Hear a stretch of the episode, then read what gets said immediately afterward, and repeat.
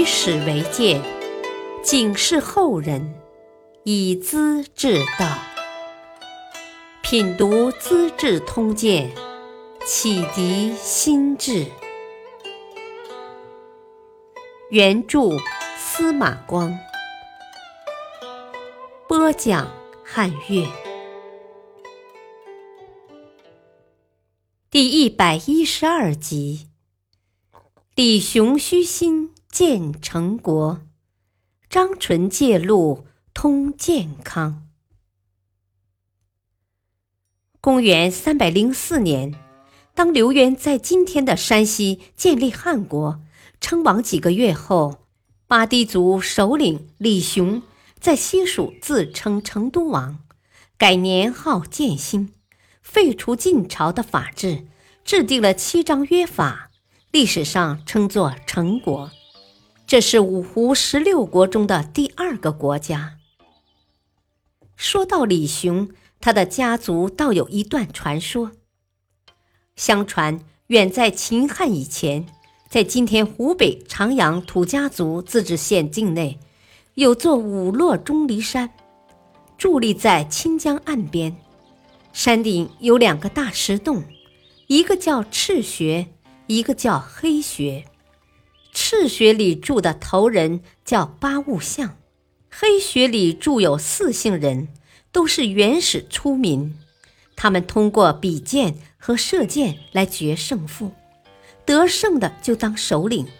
最后八物象胜利了，成为部落的统治者，称为领军。意思是粮食和生活用品的分配人。东汉末年，天下大乱，领军的一支后裔从巴郡迁到汉中，再转到略阳。到了大首领李特一带，遭受灾荒，他们顺着嘉陵江河谷，慢慢的移到了成都附近。经过多年艰苦奋斗，安下身来。根据现代学者的考察，领军的后代八人就是今天土家族人的元祖。可见，李特虽然在略阳地方和氐族人相处很久，被后人称作八氐，实际上追究起来，倒还是土家族的另一支元祖呢。李雄是李特的第三个儿子。他趁中原八王之乱的时机建立成国，后来又改称皇帝，国号大成，把汉中的百姓迁到蜀中，形成封闭性很强的国家，俨然和东方的晋朝、北方的汉国鼎足三立。李雄初到蜀中，资财用度不够，部属有人贡献金银。马上就能升官。尚书令杨苞见阻道：“啊，陛下设置官爵是要争取天下的英雄豪杰，怎么可以用来换取金银财物呢？”李雄接受这个建议，把以前因钱财封的官爵都撤掉了。李雄爱喝酒，性情粗豪。有一天喝醉了，抓住中书令，又推又搡，哈哈大笑：“哈 哈，太官令喝输了，该罚。你把棍子拿来，给我打他一百棍。”歪歪倒倒，很不像样。杨包当场制止他：“我天子穆穆，诸侯惶惶，古代帝王的威仪，神圣不可侵犯。”哪有做天子的还去酗酒？一顿教训把李雄的酒也惊醒了。李雄在西蜀当皇帝，做了很多好事，恢复生产，尊重人才，兴办学校，设立史官，政治和刑罚都很宽大，很少发生冤狱，赋税也很轻，没有什么劳役服务。百姓过得丰衣足食，比起东方的晋朝来安定平和多了。有一年，巴郡官吏紧急报告说，晋兵有进攻的迹象。李雄听了，却格外高兴。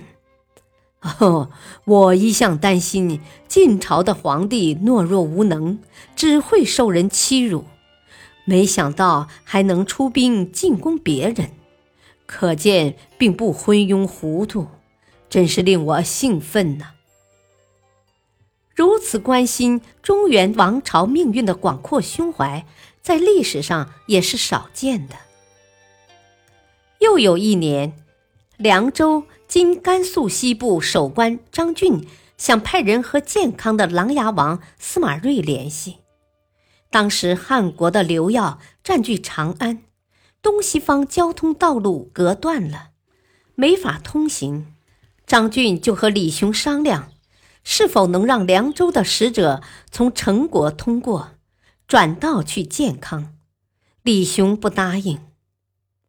张俊派出使者张纯到成都来，代表凉州向李雄称臣，要求借路。李雄口里答应了，心里却打算在东峡（今长江三峡一带）把张纯杀掉。这件事让蜀中的乔赞知道了，他是张纯的朋友，暗中通知了他。张纯当即求见李雄。提出责问，我们的主公叫我穿过荒山野岭，万里迢迢去健康报告西方的情况，是表示做臣子的敬意，要求陛下给予方便，是相信陛下宽宏大度，能够成人之美。陛下如果要杀我，应当公开宣布，说我凉州人没有忘记晋朝的恩德。向琅琊王沟通消息，幸亏我们陈国的君主英明，大臣机警，才把张纯发现，斩首示众。这样，贵国的好声誉才会传播天下，百姓也就赞扬陛下了。若是把我偷偷的丢到江里，不是要埋没大王的威名吗？又怎能显示贵国的榜样力量呢？李雄听罢，佯装惊讶：“我哪里有这种事呢？你也太多心了。”司隶校尉景谦劝李雄把张纯留住，这是凉州的第一流人才，真正的壮士，不能放走了。李雄便让他试探张纯的口气。景谦把张纯请到旅馆。关心的挽留，哦，先生体格肥胖，天气又热，行动不便，还是暂时住下，派个随从先去健康看看，秋凉以后再走吧。张纯很郑重的辞谢道：“哦，我们的主公看到皇室遭难，百姓受苦，自己没法拯救，心里不安。”才叫我专程去京师，表明拥戴国家的态度，请示今后的行动方向。事体重大，不是一般的属员能够完成的，不然我就不必来了。刀山火海我也要去，天气的寒热算得什么呢？景谦知道无法阻止，报告了李雄。李雄特意接见了这位硬骨头使者。李雄问他：“你们的主公是当今最出色的人物，占据险要地势，军队也很强盛，何不自己称皇帝，也高兴高兴？”张纯郑重地答道：“我们主公从先祖以来，世代忠诚。”只因国耻没有洗雪，日夜不安，哪里有什么值得高兴呢？李雄不由感到惭愧。我家祖父几代也是晋朝的臣子，时逢天下大乱，带领六郡的百姓逃到蜀中避难，推为盟主，才造成今天的局面。琅琊王如果能振兴国家，我也会带领军队辅佐他的。张纯加深了对李雄的理解，最后带着陈国的礼物和情谊，顺着大江到达建康，完成了西凉州的嘱托，在中原混乱的局势中建立了东西方的联系。